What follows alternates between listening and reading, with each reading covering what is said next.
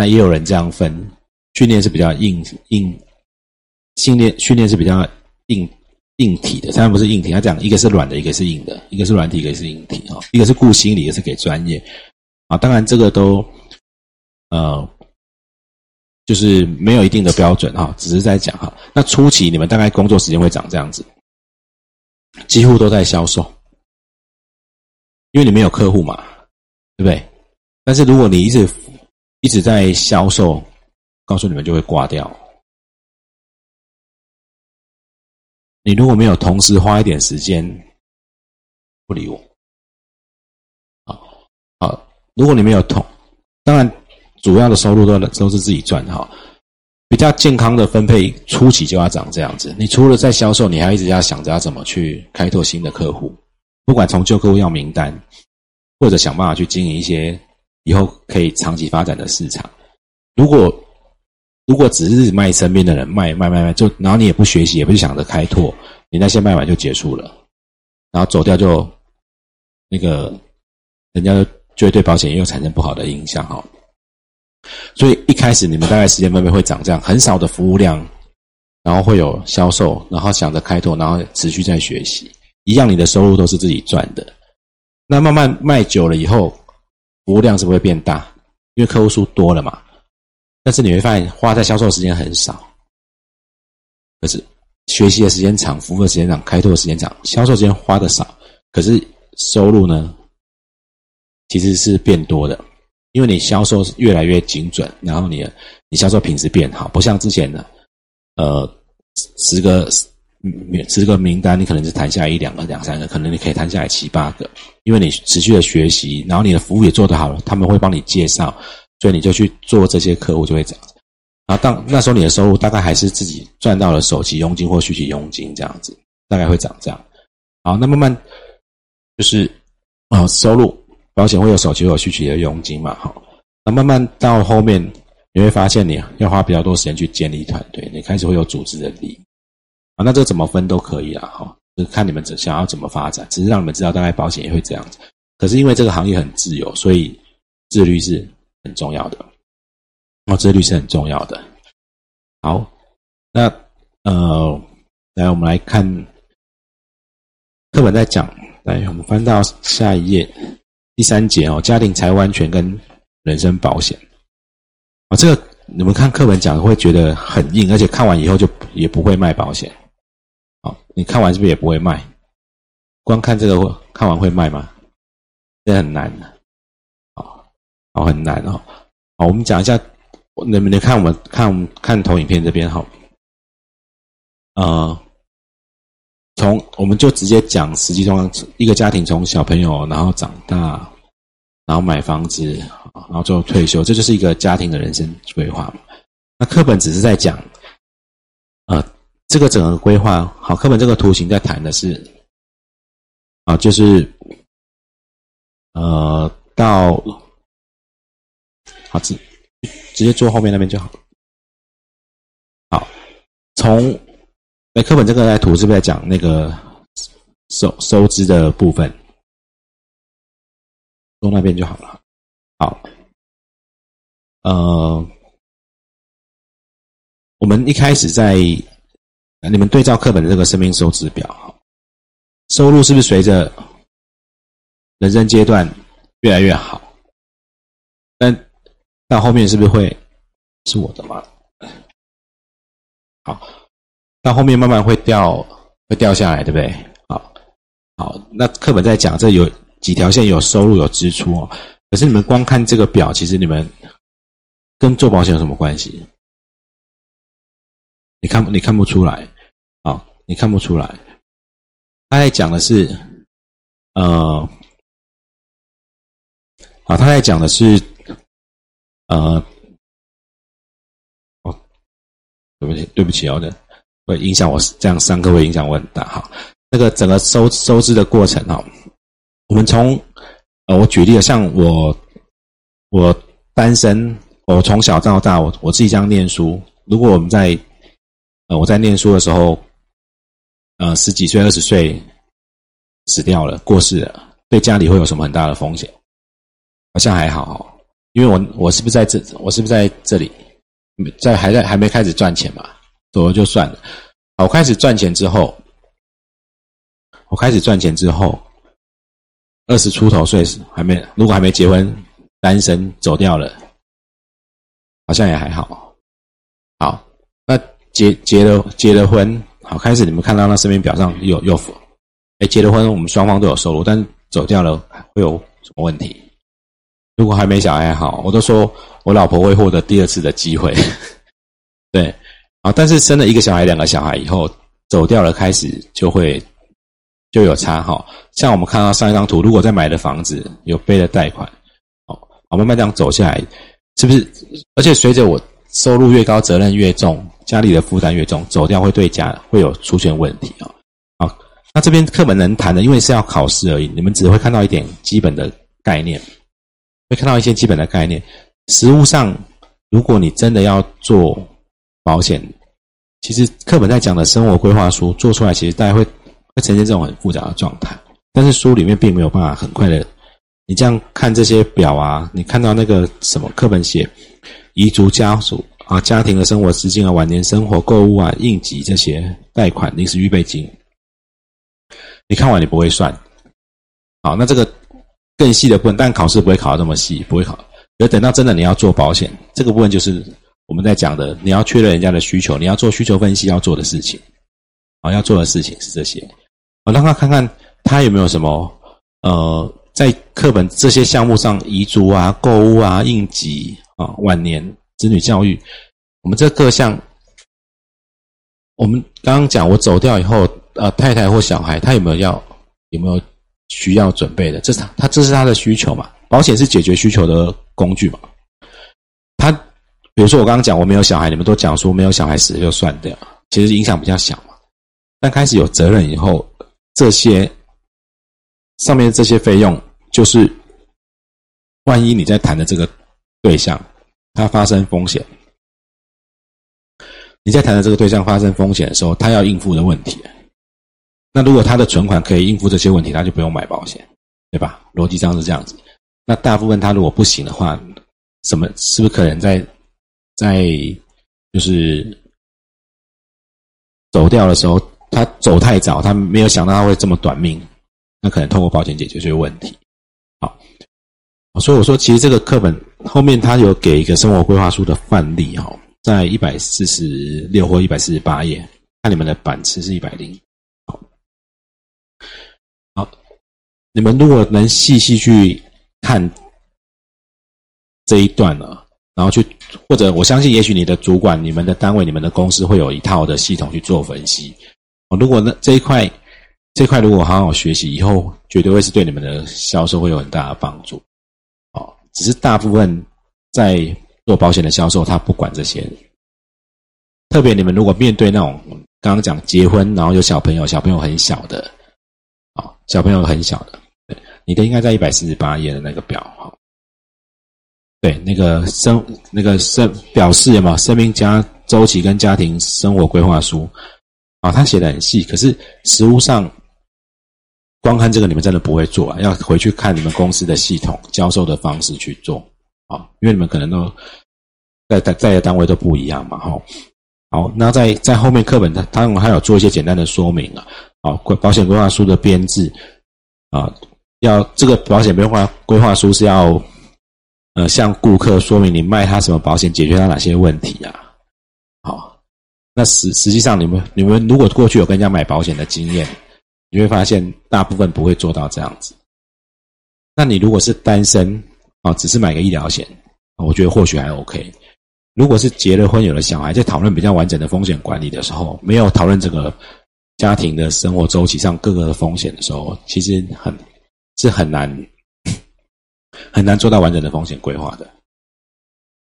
啊，那倒过来讲，就会发现外面大部分也都在卖医疗保险，因为这个是不用不用做到这么复杂，然后或者是他们也只会卖这样子。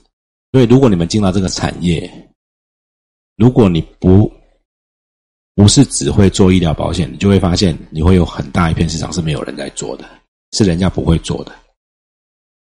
好，我们是在外面遇到，其实，在谈家庭整个像课本这样讲的很完整的保险规划书，再讲整个家庭的风险管理，在谈死亡保障，在谈再谈这些，其实很少，非常少，不然就不会整个台湾的保险业呈现平均每平均每张保单的保额，像我们上次看到不到一百万嘛，都是很低的，都是很低的。好，但是在这个行业前面有课本刚刚这上面是不是有讲崇高的崇高的使命什么什么价值？你们真的觉得你们做保险，你们做久了以后有这种感觉吗？可是，呃，以前我的我待的第一家公司，好，我的信人寿那时候在谈，我我呃，我离开的时候，我的客户如果同时都身故。保了，现在要赔三十亿。就我每一年大概成交的保单，不管保费哦，成交的保单的保额大概都在平均在三亿上下，一个月大概在三千万。那你就会发现，我因为那时候我们其实遭受的训练是，在这个行业，呃，社会保险它帮的东西是很基础的，那商业保险是做比较。就是社会保险不足的部分，那你会发现，我们我之前上上礼拜上课是不是放九二一地震啊、台南大地震啊等等？对，嗯，我我前天一个客户身故，三十九岁，总共受总共全部保险赔下一千四百多万，还有还好很认真的帮人家规划，因为太太在带两个小孩都很小，对，总共赔下一千四百多。那你如果去帮人家办理赔送支票啊，拍谁六十万？你看到那两个小孩在那边，我都不知道你那支票怎么交得出去。我不骗你，你你会觉得你做这个工作你没有把它做好。那可是现在国内出呈现的状况就是，大部分就是呈现这个缺什么卖什么，然后啊什么东西要停售这样做。哦，好，好，那课本在讲这这边有一些东西，你们自己读，这个这个都是文字的东西，是读比较容易读得懂的哦。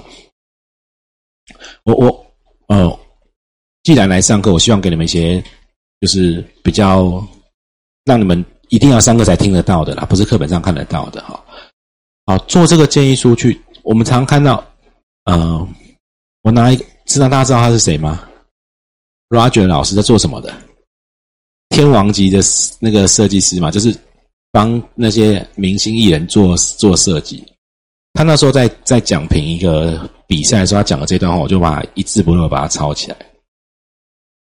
他讲每一件衣服都有他的个性跟特点。好，身为一个设计师，好，重点是你懂不懂每件衣服，还有你清不清楚你的客人，能不能做出最适合的搭配。好，保险规划书的设计跟招揽，我为什么拿这段话来谈？嗯，我我也常常在那个麦当劳啊、咖啡馆啊，听到旁边有人在卖保险。或者你们过去在卖保险、买买保险的经验，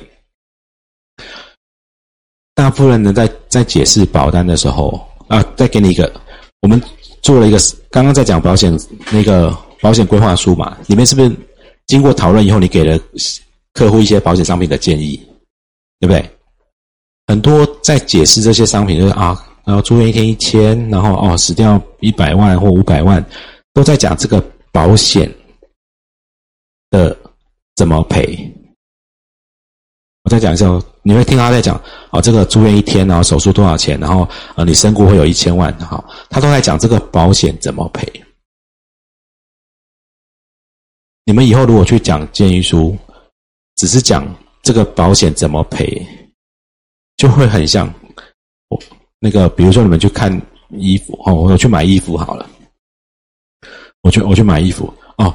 嗯，你现在那你就穿这件，这个是蓝色，它的质料是羊毛的，呃，然后是从国外进口，然后呃圆领或 V 型，哦，你们有没有觉得哪里怪怪的？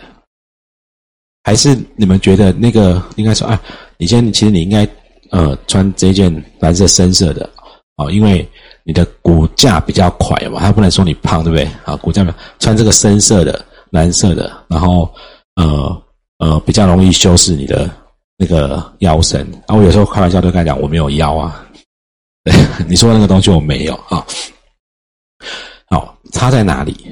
嗯，他那一集他在整评这一段时候，他在讲说，嗯，他在讲一个艺人的时候，其实他在讲，哦，选选这些衣服，好，比如说他会讲的是这个，因为这个衣服的特性连接到这个艺人，然后带给他什么效果？所以保险呢，卖保险其实要讲的是，啊啊，你先啊，因为你因为你你上次跟我提，你很在意小孩的教育费用，还有你刚买了一个房子有贷款，那你目前的资金可能只能偿还到多少钱啊？所以呃，万一我们真的运气比较差，啊，比较人生我们比较早就下车了，啊，那这个八百万的寿险里面有三百，就可以让。小明跟阿花，对吧？可以把把大学念完嘛？因为你上次有提到，如果你在，你会让他尽量念研究所、博士班都可以念啊。但是万一你走的比较早，你希望他至少也要有大学的学历嘛？那这个三百万就是负责这个部分。那这样，你现在你会觉得比较安心？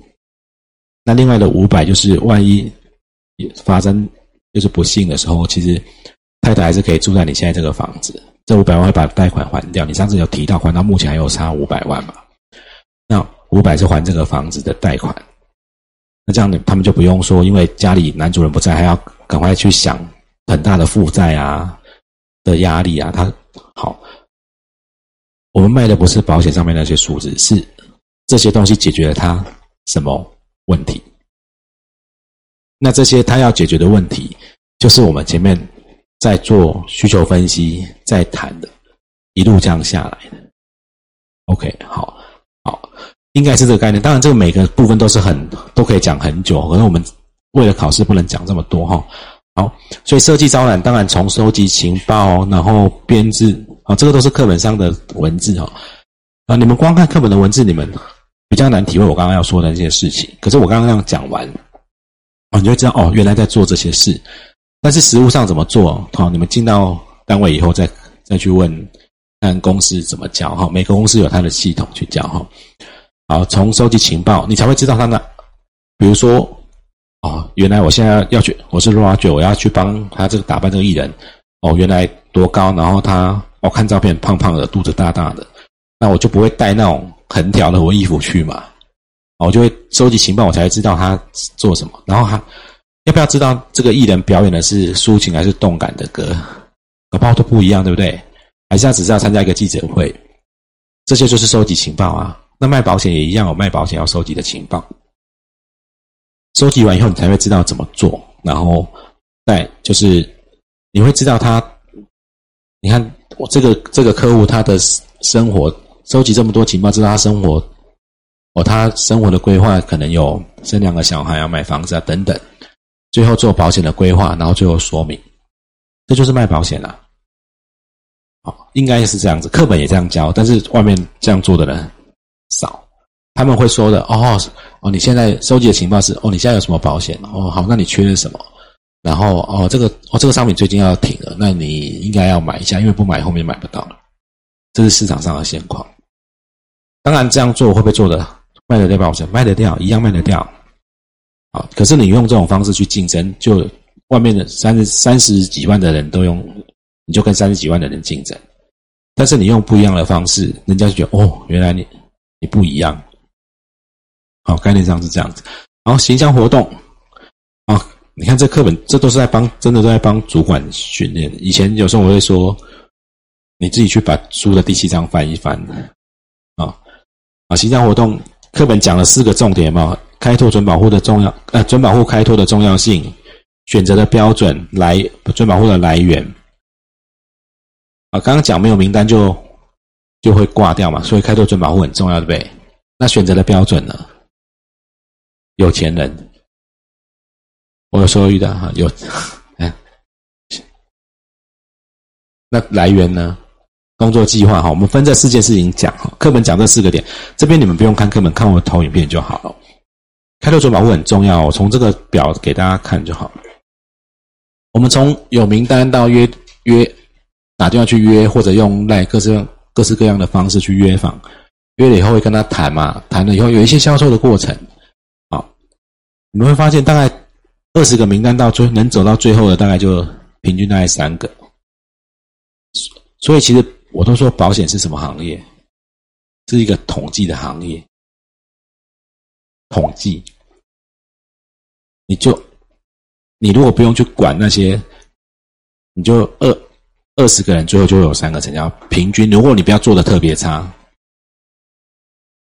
可是很多人在注意，他有十七个没成交，他就整天在遭受打击。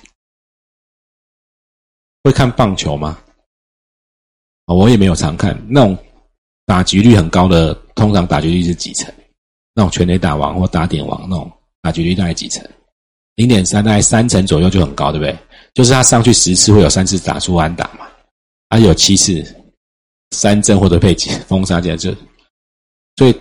三成就很高了，对。可是我们在讲他打局率很高，不会是看他说他三振七次。那在我们这行业，常常有时候都就是一直失败，到最后就信心就崩溃这样子。所以保护开拓是很重要的。来选择的标准，课本写的身身体健康需要保险，付得起保费，便于拜访。啊，课本写这样子，那我教你们记，用这个记。这是哪个国家？啊，英文 China 对不对？啊，就这五个字，你就记起来了。好，人跟课本写的一样，我多了一个以后，多了人格特质。课本是不是讲身体健康的人？对不对？如果你去安宁病房或者是加护病房去去开拓准客户，他说：“哦，我好有需要，我超级需要保险，我很有钱，你能卖我多少？”那你就会发现最后是什么？做白工，对不对？因为他根本不能买保险嘛，所以一定要身体健康啊，至少符合保险公司的承保标准。那要有钱，真的要有钱，至少他要有钱付得起保费，因为他毕竟还是一个要付对价的呃。好，N 呢？是不是需要保险的人？那谁需要？不知道。所以你说每个人，每个人都有可能需要。你觉得我们现在全场的人都去健康检查，谁需要看医生？不知道有都有机会，对不对？但看起来我我几率高一点，有没有？对不对？好，所以没有检查之前谁知道？不知道，不用预设立场。有时候你们刚踏入这个行业，很容易就开始筛名单哦。我觉得他可能比较需要，他可能比较不需要。你摘，全部拖来做一下做一下健康检查就可以了。那健康检查做完哦，恭喜你很健康。那也不用觉得做白工，你就说，哎，你觉得我们的检查仔不仔细？你觉得做我们的检查发现都没有红字，很健康，你会不会觉得很安心？我们这个检查是免费的，你要不要帮我介绍两三个人你比较关心的人？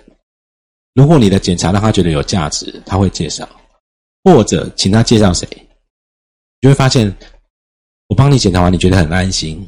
但是如果你很亲近的人，家呃配偶子呃兄弟姐妹子女很亲近的家人发生风险的时候，你会不会受影响？会，所以。请他推荐他的身边很很亲近的人去帮他做检查。当这个检第一个，他这个检查是客观是有帮助，而且我们甚至是没有收费的。其实这有一些在国外是要收费的哈，应该是要收费才对。可是，在台湾，大部分人他不认为这个是有有专业的价值，因为文化已经形成了。你可以想象，我们现在去做健康检查要不要收钱？要嘛，对不对？如果医院都很缺患者。然后他一直说啊，不然你来这边做个免费健检啊，然后有问题再才那个才就看医生嘛。如果这个文化久了以后，大家就觉得健检就是反正就你就缺患者啊，你就是叫我去检查看看啦，然后你又在我里面硬没病你也检查出来也说有病，有没有？呃，很像那个家庭那种消消防。真就是会有那种假冒的，就每次来就一定会换东换西，换一个瓦斯头，换一个加一个什么，就要你花钱就对了哈。好，好，那所以需要的人其实是可是是要偷要一定要检查过才会知道的哈。那呃要课本写便于拜访的人哦，就是要可以接近的啦，不然呃我举例哦，假假设周杰伦他他是很健康。他也付得起保费，他也需要一个保险。那你要去找他吗？你可能没有办法接近他，对不对？好，好，那最后课本没有写的是那个 C 人格特质，这是我们这几年自己这样在观察下来。呃，保险它其实大部分的保险会买保险的人，他其实是比较有责任感的。他自他不想要，不管是医疗保险，他不想因为他的医疗费用累拖到别人，或者他自己走了以后要他要对他关心在意的人负责。哦，所以人格特质上面有责任感的人比较。容易接受保险的概念，好，好，所以你们就这样记 C H I N A 就比较容易记起来，哈。好，那课本第三个重点，他写准保护的来源有课本写的直接关系、间接关系、企业团体开拓、业务推荐人的建制。啊，其实简单来讲，这这些名字，不信你们回到单位去问你们的主管，他们可能都讲不出来。他会告诉你的是这几个市场。他会告诉你缘故，什么是缘故？你原本就认识的人，然后请缘故推荐介绍，啊，所以你看课本写的这这几个来源是，缘故就是直接关直接关系了哈。好，那介绍啊有没有陌生的市场？有吗？好，那什么叫情境市场？哎，没听过哈。好，情情境市场就是生活中的情境会遇到的。小朋友去念幼稚园，你有没有可能认识其他家长？你去吃早餐会认认识早餐店的老板娘，坐电梯又遇到同大楼的、同个办公大楼的别人，对不对？好，现在来保护。那这五个市场呢？如果你们是刚进这个行业，哪个市场比较大？缘故，缘故最大，因为你身边缘故好像也不敢帮你介绍哦。但是市场大不是告诉你。都要去卖他们东西，市场大是这个市场在这边，那找他们做什么？健康检查，让他知道你很专业，你的见解很有价值，不是去推销保险，去让他知道你有多专业，请他帮你介绍人，你能。你学了这么久，你有多专业？你会做哪些事情？我可以做全身的健康检查，我可以做断层，我可以做到这么细。然后你看，我帮你检查完，诶，如果你真的有红痣，你就注意一点嘛。那你如果希望我能帮你处理，我就帮你处理嘛。啊，如果你暂时不想处理，那就至少我告，我也告诉你的嘛。那如果你都没有红字，你很安心嘛？应该是这种概念。呃，你们你们可能很。不一定会遇到，但是你去想象，如果你在这个行业做了很多年，那你身边很亲近的人有一天保险出了问题以后，但是他保险买的乱七八糟，然后他或者他的配偶或他的长辈来怪你说，你跟哦不是这哦这你的配偶、你的侄呃你的兄弟姐妹，或者是你跟他这么好，那他保险买这样，你怎么都没帮他看？那现在他们家愁云惨雾的，有没有可能发生这种事情？有，遇到很多。因为很多做保险的人一进来就会跟我说：“就哦，不要从身边的人开始。”我说：“你一定要从身边的人开始。”他说：“我不要。”我说：“你的开始跟我的开始不一样。你的开始就开始去卖。”我说：“不是，你当你够专业的时候，够专业的时候，你要把，你你有那个责任要把他们弄清弄清楚。当然，你开口以后他不愿意，那是他的事情。但如果连口都没开，就是你的事。我们这样讲好了，呃。我之前有一个客户，他是国内肿瘤科很权威的，然后就是呃，因为他他本来要介绍一个他的亲戚啦，但是不能买保险，他就问我说那样是不能买，那我们就聊到发生什么事情，他就差不多就是这种春节前哦，反正就是春节比较容易有那种家族的聚会嘛，哎，他就看到一个。远房亲戚的就没有很熟悉的小孩，哦，长这么大了，这以前看来抱在手上，我们现在怎么这么大，十几岁了？他就他就看看，他说：“哎，我觉得你最好排一个检查，看你要找谁都没关系。啊，你如果不放心，来来我医院挂我的号，我帮你查。我觉得你这里怪怪的。那他就叫他去检查，说不然就看你住哪里，你你一定要去检查。后来就是癌症啊，十几岁而已，对，淋巴。”对，然后，然后就问我说：“像这种状况，我说当然保险不能买，但是你可以想象那个情境，他是一个这么权威，他一看就觉得有问题，有可能是良性，有可能是恶性。